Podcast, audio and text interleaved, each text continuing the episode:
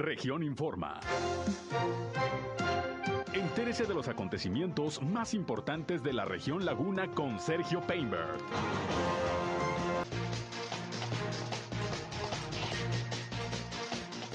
Bienvenidos, ¿qué tal? ¿Cómo están? Muy buenas tardes, un gusto como siempre saludarles aquí en nuestra tercera emisión de Región Informa, nuestro resumen del día, el más completo de la radio en la comarca lagunera. Ya estamos transmitiendo como cada día a través del 103.5 de frecuencia modulada Región Radio, una estación más del grupo Región, la Radio Grande de Coahuila. Yo soy Sergio Peinbert, usted ya me conoce y les invito como siempre a quedarse con nosotros. Durante la siguiente hora tenemos la información más importante, lo más relevante de lo que ha acontecido, sobre todo en la comarca lagunera, en Coahuila y en Durango. Yo soy Sergio Peinbert, usted ya me conoce y les invito como siempre a entrar en contacto con nosotros. Nuestra línea telefónica 871-713-8867. A sus órdenes 871-713-8867. Nos pueden llamar o nos pueden mandar mensajes de WhatsApp. Igualmente estamos en redes sociales y medios digitales. Nos encuentran en Facebook y en Instagram en región 103.5 Laguna. Y saludo a quienes ya nos siguen a través de Facebook Live en esta red social Estamos transmitiendo en vivo y en directo desde nuestra cabina de radio. Yo estoy en Sergio Peinber Noticias, en Facebook, en Twitter, en YouTube, en Instagram también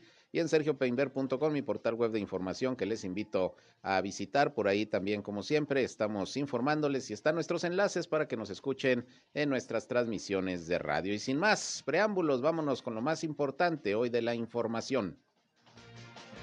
La región.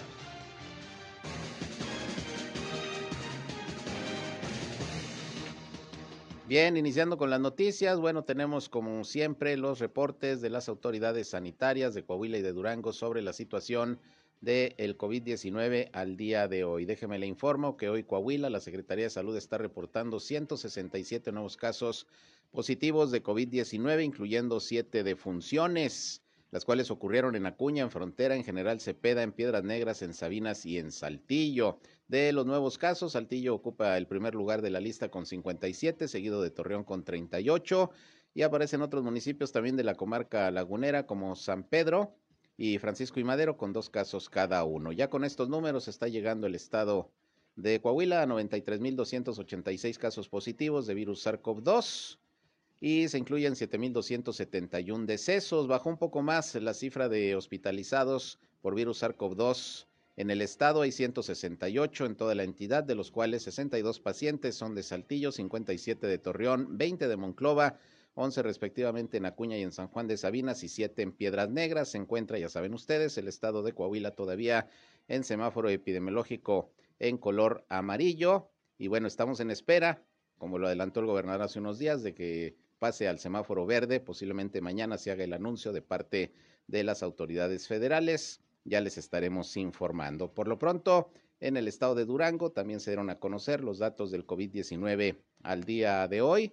Pocos casos, solamente 43 se reportaron eh, hoy por la mañana.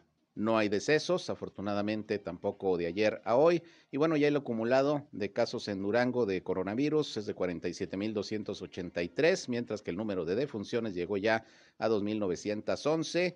Y bueno, pues Durango sí ya se encuentra desde la semana pasada en semáforo epidemiológico color verde.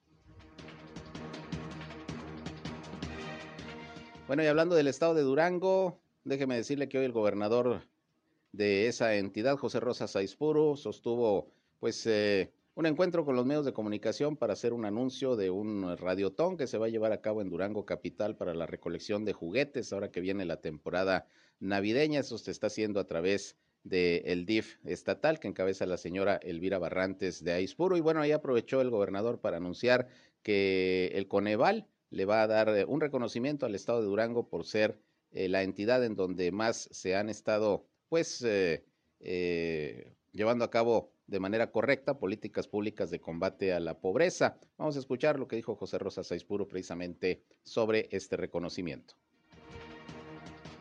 Hoy Durango, eh, el Coneval le va a entregar no al gobernador, sino a Durango, a los, al esfuerzo que hemos hecho los duranguenses, encabezado por el gobierno, el, el premio, el, primer reconocimiento como el Estado que mejor ha aplicado los recursos para el combate a la pobreza. Eso no quiere decir que hayamos resuelto el problema, quiere decir que lo que estamos haciendo es lo indicado para que para abatir los rezagos que tenemos en materia de pobreza. Eh, no olvidemos que Durango por muchos años ha sido un estado, un estado que ha vivido en condiciones de mayor aislamiento. Hoy Durango tiene mejores condiciones de conectividad y esto lo, lo demuestra eh, el abatimiento a la pobreza, lo demostramos también cómo estamos creciendo en materia económica. Hoy somos el quinto estado a nivel nacional que más empleos porcentualmente ha generado eh, en la etapa de la pandemia. Durango no solo recuperamos los empleos perdidos en la pandemia, sino hoy tenemos el número más alto, son 253.500 casi empleos que se tienen registrados en el Instituto Mexicano del Seguro Social. Bien, pues es lo que comentó el gobernador José Rosa Saizpuro, que por cierto, hablando de Durango y del tema de la pandemia del COVID-19, pues eh, hoy se está anunciando que ya la próxima semana va a iniciar la vacunación contra el coronavirus en menores de los 12 a 17 años de edad que tienen comorbilidades, así como para mujeres embarazadas, esto en la región lagunera y para el resto del estado de Durango. Para la atención de los menores que cumplan con esa condición, eh, que bueno, ya el gobierno federal está en ese proceso. Bueno, en Gómez Palacio se va a contar con dos sedes, que va a ser la Clínica de Medicina Familiar del ISTE, allá en Lerdo, y las instalaciones del nuevo Hospital General de Gómez Palacio, ahí por el Periférico Ejército Mexicano, de acuerdo con la información que hoy dio a conocer la Dirección Regional del Bienestar, Zona 2 a cargo de Lorenzo Blanco Lozano. Las fechas que se establecieron para la atención de los menores registrados será del 18 al 29 de octubre, así que la próxima semana inicia en la Laguna Duranguense la vacunación a menores de edad de 12 a 17 años que tienen comorbilidades, que tienen algún padecimiento, tal y como ya, repito, lo dispuso desde hace algunos días el gobierno federal que por cierto hoy se dio a conocer que Higino González Calderón, secretario de Educación Pública del Estado de Coahuila, fue hospitalizado, como se lo dio a conocer hace algunos días, pues eh, eh, está contagiado de COVID-19, el secretario de Educación, y bueno, en principio estaba en su domicilio, en su casa, eh, recuperándose y de acuerdo a la información fue hospitalizado como medida de prevención, se encuentra estable, al parecer sin mayores problemas, pero por prevención se encuentra hospitalizado Higinio González Calderón, secretario de Educación Pública. Esperemos que pronto se recupere. Por lo pronto hoy se dio a conocer precisamente que tuvo que ser trasladado al hospital. Estaremos, estaremos pendientes. Bueno, y resulta que hoy sesionó la mesa operativa de salud ahí en la presidencia municipal, en donde pues están analizando los eventos que están solicitando permiso para llevarse a cabo eh, próximamente. Y fíjese que, bueno, ya entre otras cosas comenzaron a revisarse los protocolos que pudieran implementarse para el desarrollo de las peregrinaciones que pudieran volver a realizarse ya este año. El año pasado se suspendieron por la cuestión de la pandemia y las autoridades estatales y municipales que hoy se reunieron eh, ahí en la presidencia municipal para tal efecto, bueno, pues están eh, planteando la posibilidad de que sí se lleven a cabo las peregrinaciones bajo algunos protocolos que ha propuesto la propia diócesis de Torreón, así como la iglesia eh, de Guadalupe. Y bueno, entre otras cosas, pues eh, ya las autoridades están, por ejemplo, eh, pensando en que se reduzca el número de personas en cada contingente, en cada peregrinación, restringir también la acumulación de personas en las calles aledañas a la Catedral de Guadalupe o incluso que se cree una ruta alterna al tradicional recorrido por la Avenida Juárez. Todas estas propuestas pues se van a presentar finalmente al subcomité de salud de la comarca lagunera y ahí es donde se va a decidir si se realizan o no estas peregrinaciones. Lo más probable es que sí se le dé para adelante. Vamos a esperar. Por lo pronto, esta es la propuesta tanto de la Mesa de Salud como la que ha hecho la propia Iglesia Católica para el desarrollo este año nuevamente de las peregrinaciones a la Virgen de Guadalupe.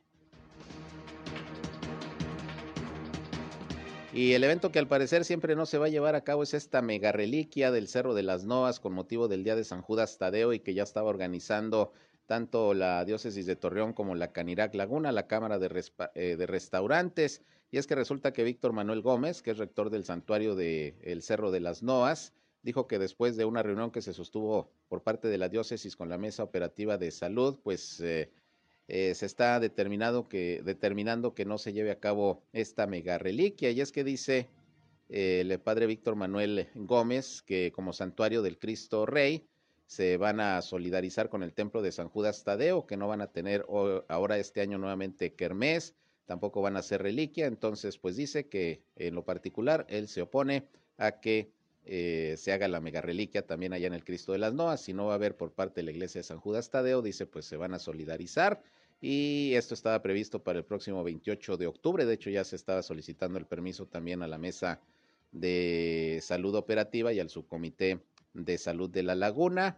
Eh, reconoce el padre que ya le habían pedido a la Cámara de Restaurantes pues organizarse para la preparación junto con universidades de la reliquia, el asado, las tradicionales sopas, pero pues según dice, al parecer mejor no se va a llevar a cabo este evento que ya tiene varios años realizándose allí en el Cerro del Cristo de las Noas.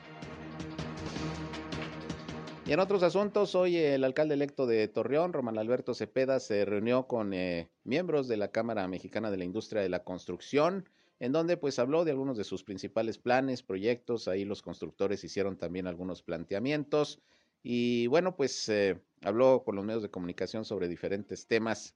Eh, el alcalde electo ratificó que ya el próximo lunes inicia el eh, proceso de entrega-recepción de la administración municipal. Dijo que el próximo lunes dará a conocer públicamente a los integrantes de su equipo de transición que comenzarán a trabajar pues ya de aquí para el Real en el proceso de entrega-recepción. Vamos a escuchar en principio lo que sobre este tema dijo el alcalde electo Román Alberto Cepeda.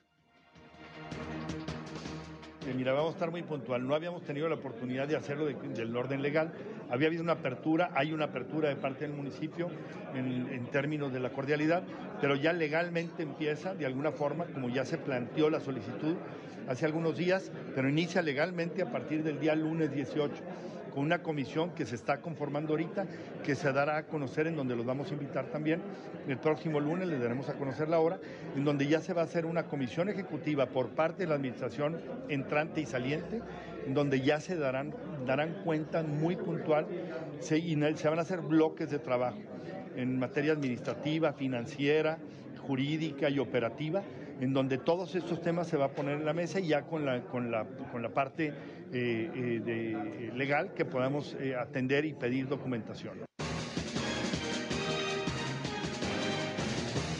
Bueno, y el alcalde electo también comentó con los medios de comunicación que dentro de algunas de las propuestas que tiene para la próxima administración está pues revisar cómo están operando los actuales institutos y organismos descentralizados de la administración, hay la posibilidad de que regrese el área de cultura a ser un instituto que en esta administración, bueno, se redujo a dirección general y habló en particular de una propuesta que hizo desde campaña que es crear el Instituto Municipal de Emprendimiento, en donde se busca pues aprovechar a todos los jóvenes profesionistas que salen de las muchas universidades que hay en la región, sobre todo aquí en Torreón, y que tengan la intención de generar proyectos eh, importantes de desarrollo económico, proyectos de negocio, etcétera. Esto dijo también sobre el tema el alcalde electo Román Alberto Cepeda. Claro que sí, porque eso te da no solamente, no se trata de ver o de crear institutos, se trata de bajar recursos de los distintos órdenes eh, y, de, poder eh, traducirlos en bienestar para Torreón o en bienestar de cualquier actividad, como bien lo mencionas en este caso lo de cultura. Los que se tengan que hacer, planteamos un instituto en campaña, de, un instituto municipal de emprendimiento. Torreón tiene 42 universidades y también tiene gente que, es, eh, somos un, por, de origen una sociedad emprendedora aspiracional y en donde creo que el Instituto Municipal de Emprendimiento con fondos de garantía, en donde puedan a través de consejos eh, empresariales seleccionar proyectos para poder dar necesidad también o dar paso a egresados o a jóvenes empresarios, creo que es importante. Entonces yo considero que los que operen habrán de retomarse o incluso crearse. Bien, pues algunas de las eh, propuestas del próximo presidente municipal de Torreón. Y bueno, en otros asuntos, eh, déjeme le comento que el día de hoy los integrantes del colectivo Moreliar llevaron a cabo una rueda de prensa, como lo hacen prácticamente cada semana para dar a conocer las actividades que se van a desarrollar el eh, sábado. En este caso está cumpliendo Moreliar cinco años de actividades artísticas, culturales ahí en el Paseo Morelos, en la parte poniente. Y bueno, Rosario Pedraza, la coordinadora de este organismo, comentó pues lo que va a haber el próximo sábado para quienes gusten acudir ahí a la Avenida Morelos, eh, en la parte poniente, que es la que se quiere rescatar con todas estas actividades. Escuchemos. Este sábado, 16 eh, de octubre, vamos a tener este, cinco estaciones. Eh, seguimos con el quinto aniversario de Moreliar. Todo el mes de octubre eh, vamos a estar presentes las 38 estaciones, solo que están de 5 en 5 precisamente para que pues todos podamos este, estar presentes en este convivio, en este festejo. Y el día de hoy dimos a conocer las estaciones que van a estar y tenemos la de emprendimiento social, que en esta ocasión nos acompaña Tec Milenio y el grupo Spirit, que son unas jóvenes que están haciendo, impulsando toda esta parte de la donación y eh, adopción, sobre todo, más bien adopción de, perritos. Es Rabitos Felices, van a estar con nosotros. La estación de lectura lúdica eh, va, va, a dar a conocer su libro, Ceci Cruz, es un libro de sanación de superación como mujer y pues sí estaría muy padre que nos acompañaran, sobre todo las mujeres que han sido violentadas de alguna manera y es un gran ejemplo para que todas vean que sí hay por dónde salir adelante. Estará también la estación de ecología.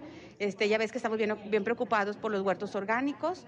Eh, vamos a tener ahí los talleres también para que los niños puedan hacer el taller con su familia y se lleven algo de recuerdo para su casa y sobre todo que lo cuiden y generar esto, esta parte ecológica que nos preocupa mucho en esta estación. También nos estará acompañando la rondalla por la parte musical de la Universidad Autónoma Agraria Antonio Narro y también tendremos a compositores Identidad Lagunera. Estaremos en dos cuadras para que los talleres los escuchen con calma y en la otra cuadra que está en Ildefonso Fuentes y Morelos, ahí estarán compositores Identidad Lagunera. Entonces, como siempre, pues bien acompañados, muy acogidos por todas las estaciones. Este sábado 16 de octubre a partir de las 6 de la tarde cortaremos listón, por ahí compartiremos un pastelito con la gente. Las eh, eh, algunas eh, personas van a llevar algún detalle para compartir en la convivencia con, con todas las estaciones que estarán presentes, estas cinco estaciones. Bien, enhorabuena para toda la gente de Morelear, cinco años, pues ya con estas actividades y van creciendo el número de grupos artísticos, culturales, comerciantes que se van sumando a las actividades de los fines de semana, de los sábados, ahí en el Paseo Morelos. Vamos a una pausa y regresamos. Son las 19 horas ya, las 7 con 22 minutos. Volvemos con más.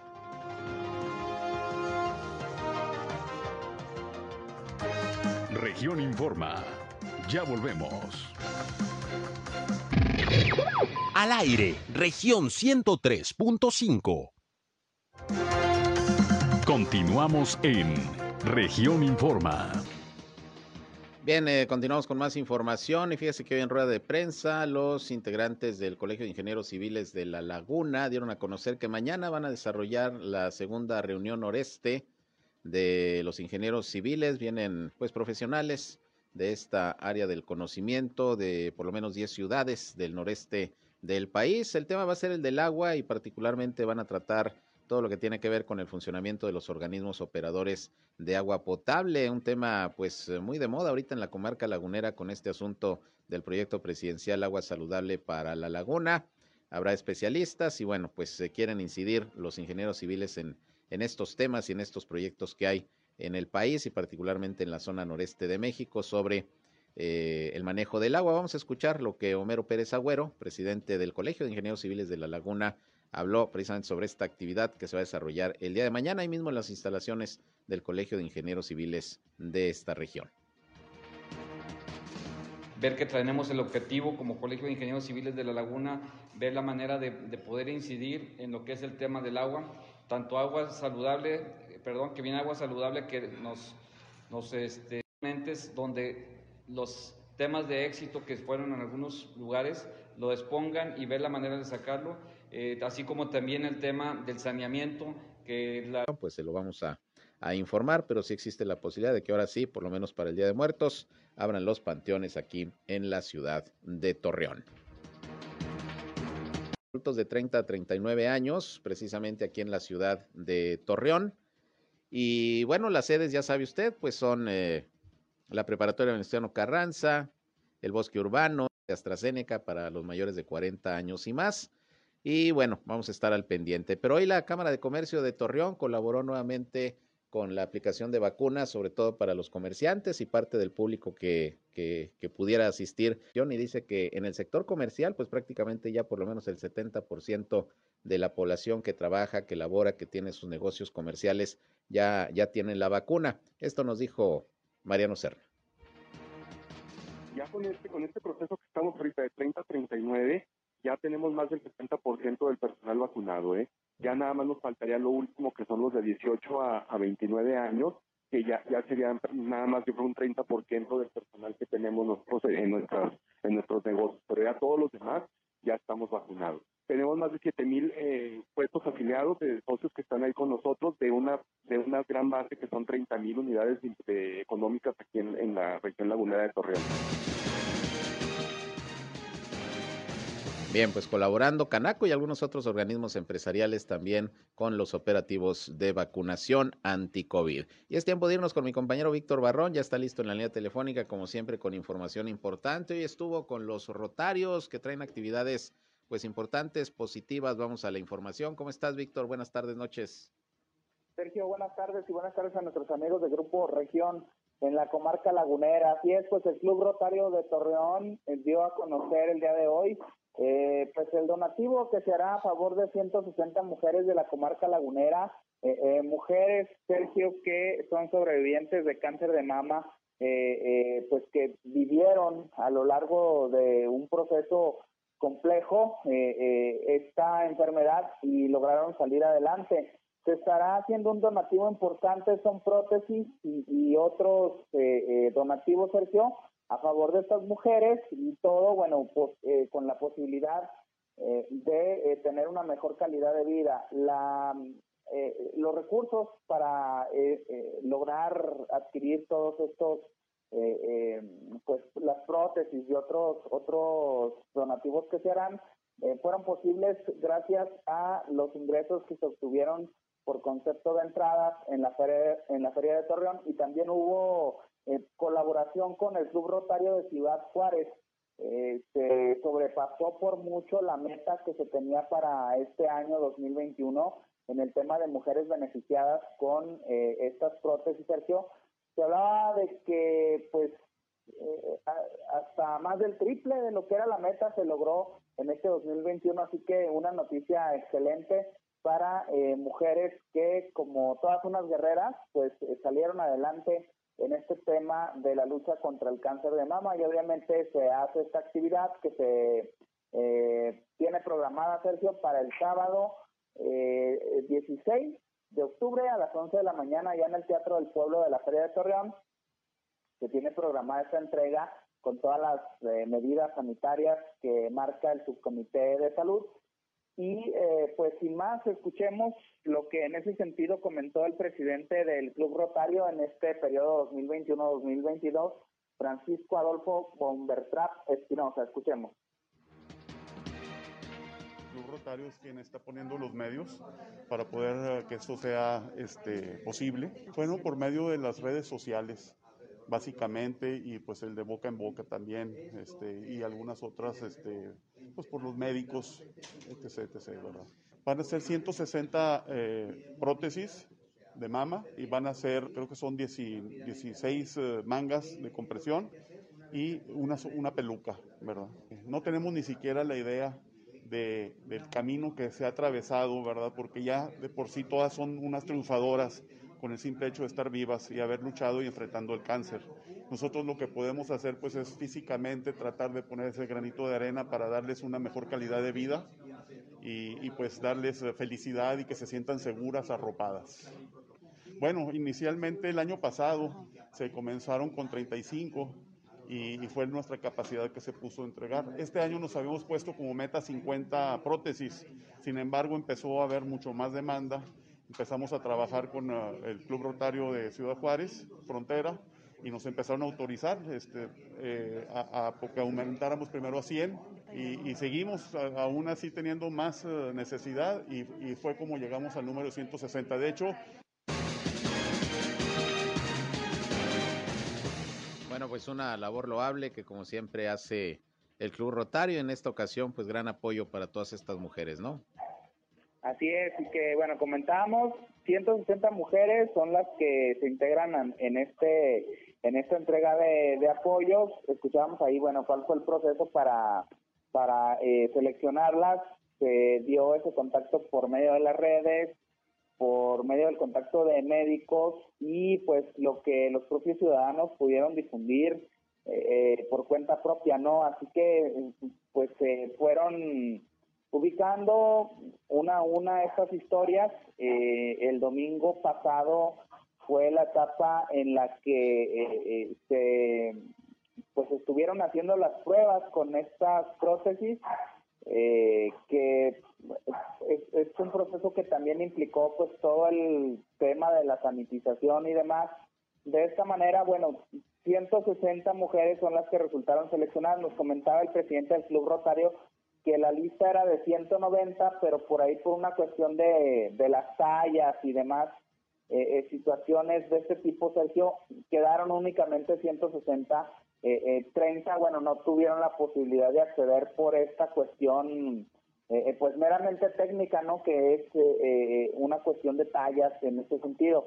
Nos comentaban también que las, las mangas de compresión son también un aditamento importante para algunas mujeres que sufren inflamación en, en uno de sus brazos por esta cuestión eh, eh, como, como secuela de ese tema del cáncer de mama, ¿no? Y que poco a poco van perdiendo la movilidad, así que con, con esta manga es posible que eh, aunado a un tema de rehabilitación, pues puedan recuperar esa movilidad, Sergio, y pues, reintegrarse a la vida productiva.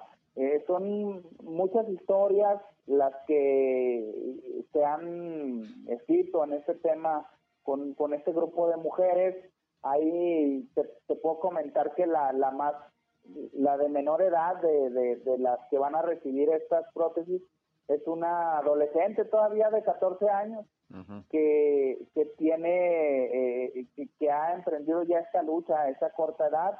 Eh, mujeres que durante un periodo eh, pues prolongado se estuvieron llevando esta lucha y que como ya escuchábamos lo que comentaba el presidente del Club Rotario, ¿no? Eh, son triunfadoras eh, eh, en esta lucha contra el cáncer de mama. Estamos en el mes de octubre, mes de la sensibilización en la lucha contra el cáncer de mama y se están haciendo esas actividades precisamente en el marco de esta conmemoración.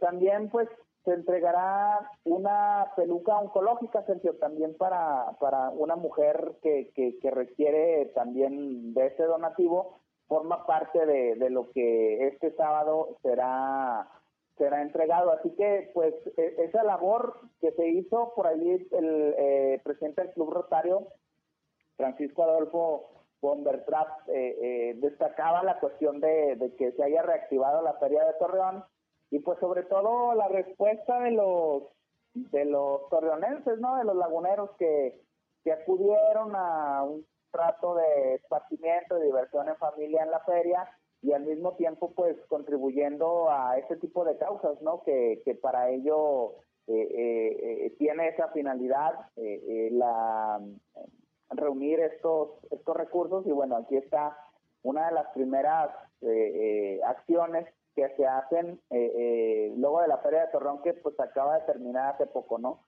Entonces, eh, pues esta, esta cuestión, Sergio, a favor de 160 mujeres, eh, por ahí en esta rueda de prensa que se realizó el día de hoy, pues algunas de ellas dando su testimonio de, cómo ha sido este proceso importantísimo, eh, también el apoyo de la familia, pero sobre todo pues es, es un proceso individual, ¿no?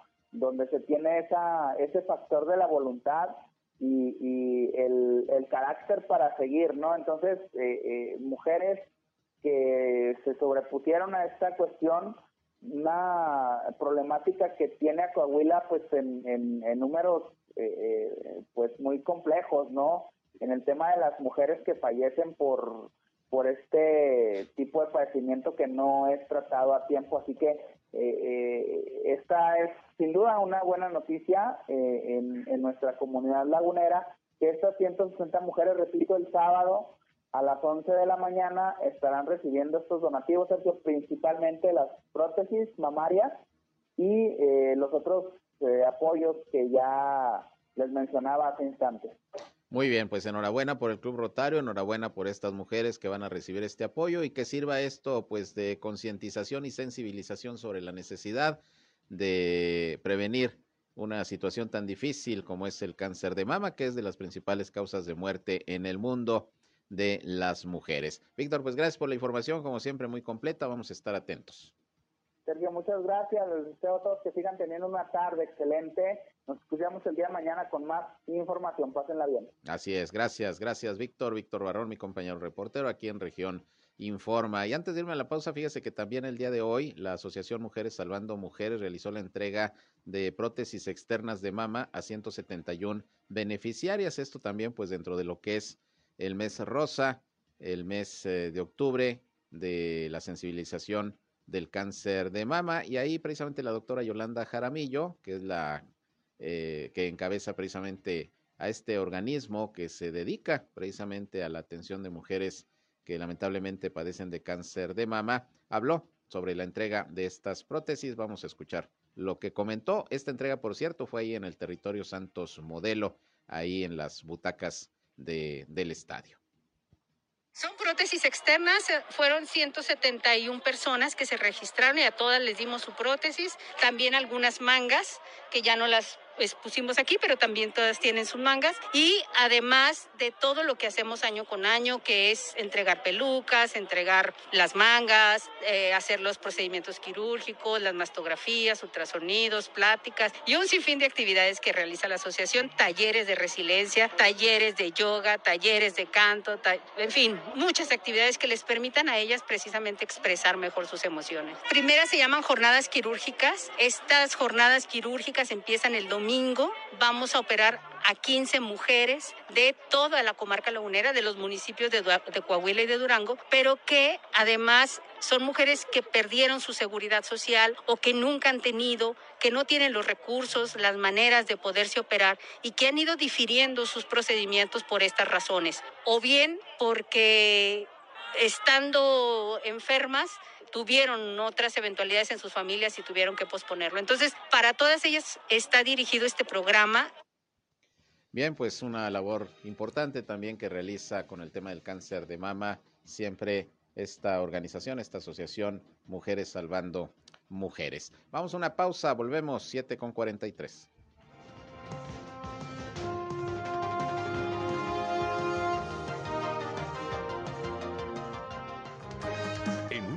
Regresamos a Región Informa. Somos Región Radio 103.5. Regresamos a Región Informa.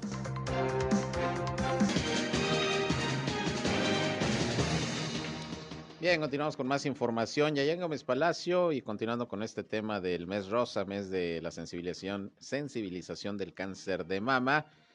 Pues resulta que la alcaldesa Marina Vitela comentó que es eh, fundamental continuar durante el mes de octubre con acciones encaminadas a la socialización del tema del cáncer de mama, que es una enfermedad de alta mortalidad en las mujeres. Y bueno, pues hoy precisamente se llevó a cabo una conferencia denominada Cáncer de mama, una enfermedad curable, que se impartió al personal de la presidencia municipal del ayuntamiento. Estuvieron por ahí directoras, regidoras, personal de diferentes dependencias ahí de la presidencia municipal y esto con el objetivo de recibir información sobre lo que es el cáncer de mama y que a su vez ellas puedan transmitir a más mujeres precisamente toda esta información para prevenir, dijo la alcaldesa Marina Vitela, pues la, la cuestión del cáncer de mama, que se pueda eh, concientizar a las mujeres de que hay que estarse cuidando permanentemente. El cáncer de mama es curable si se detecta a tiempo. Esta fue una de las eh, acciones que se llevó a cabo el día de hoy. Por otra parte, también hubo eh, una sesión de cabildo en donde la presidenta municipal dijo que, entre otras cosas, bueno, va a mandar llamar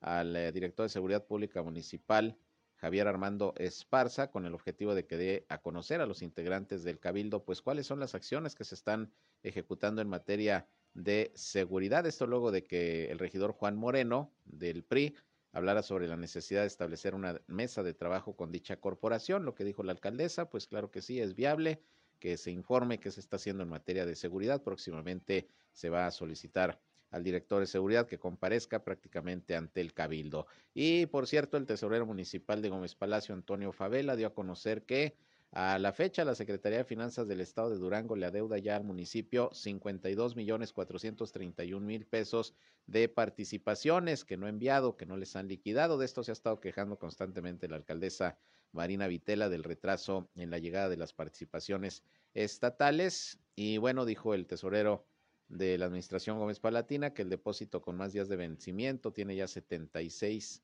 eh, 76 días y bueno, pues ya requieren de que lleguen las participaciones porque hay varios compromisos, una buena cantidad de compromisos que tiene que cumplir la autoridad municipal eh, en términos de su operación y su gasto. Entonces, pues vamos a ver qué responde la Secretaría de Finanzas, en este caso del gobierno de Durango. Por lo pronto ahí está el pronunciamiento nuevamente del gobierno municipal de Gómez Palacio sobre el retraso en la entrega de las participaciones.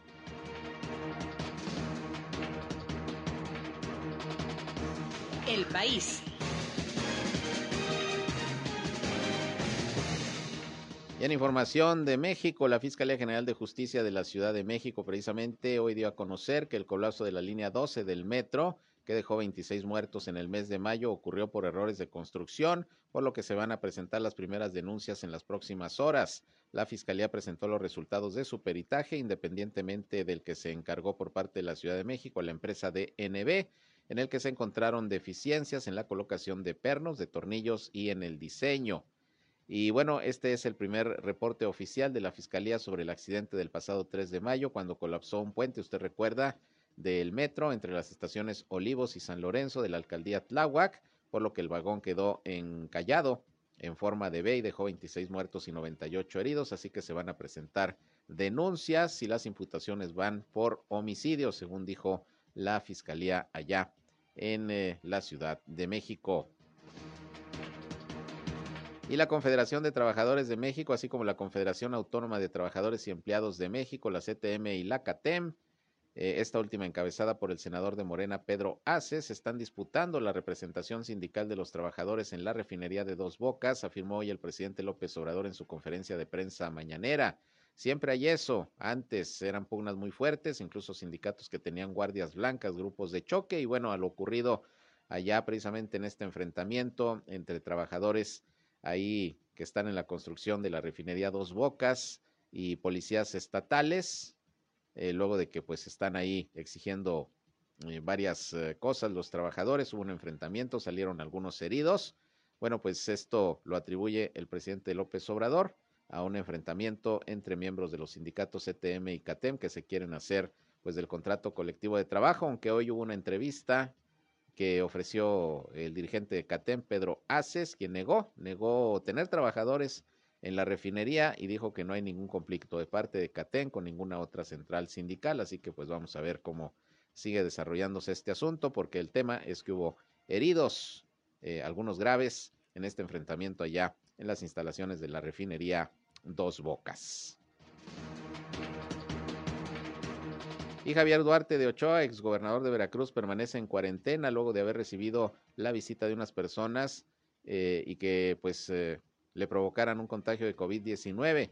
Fuentes federales confirmaron que la persona que lo visitó forma parte de la lista de 10 familiares y amigos autorizados para entrar al reclusorio norte a fin de visitar al exmandatario veracruzano y después de acudir a ver al exgobernador.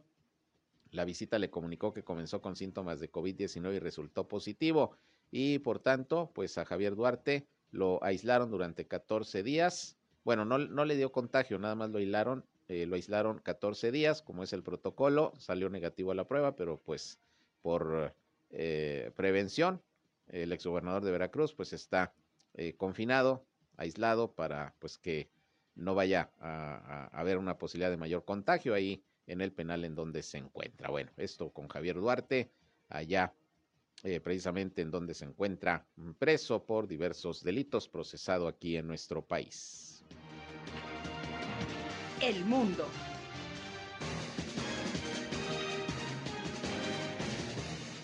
Bien, y en el panorama internacional, el presidente de los Estados Unidos, Joe Biden, dijo que está listo para vacunar a los niños en cuanto esto ya se autorice por parte de las autoridades sanitarias. Joe Biden afirmó que una vez que se permita la aplicación de dosis de las vacunas que están autorizadas en Estados Unidos, comenzará a aplicarse a los menores de edad, a los niños, con el objetivo de avanzar ya en este proceso de vacunación allá en eh, los Estados Unidos, que por cierto anunció el presidente Joe Biden que se va a reunir próximamente con el Papa Francisco allá, allá en Roma.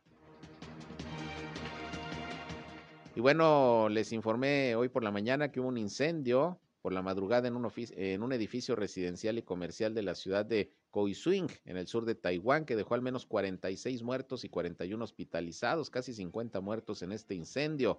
La portavoz gubernamental Li Litai confirmó la actualización de víctimas, 46 muertos y el resto permanecen hospitalizadas. Las edades de estas últimas, comprendidas entre los 8 y los 83 años de edad, fueron rescatadas en un operativo de salvamento en donde participaron por lo menos 160 personas y 75 vehículos. Se investigan las causas en estos momentos de este fuerte incendio en este edificio residencial y comercial allá al sur de Taiwán. 46 muertos hasta este momento. Y así llegamos al final de esta emisión de Región Informa, nuestra tercera emisión de hoy. Gracias por su atención, por su compañía. Les recuerdo que mañana, mañana ya viernes en punto de las 8 a.m., estamos nuevamente con ustedes en nuestra primera emisión con toda la información aquí de la comarca lagunera de Coahuila y Durango principalmente, para que nos acompañen. Ya mañana viernes, el último tirón de la semana, y aquí como siempre le estamos informando. Yo soy Sergio Peinbert, usted ya me conoce y recuerden que le invitamos a seguir con nosotros aquí en el 103.5 de frecuencia modulada Región Radio, una estación más del Grupo Región, la Radio Grande de Coahuila. Pásenla bien, muy buenas noches. Esto fue Región Informa. Ahora está al tanto de los acontecimientos más relevantes. Lo esperamos en la próxima emisión.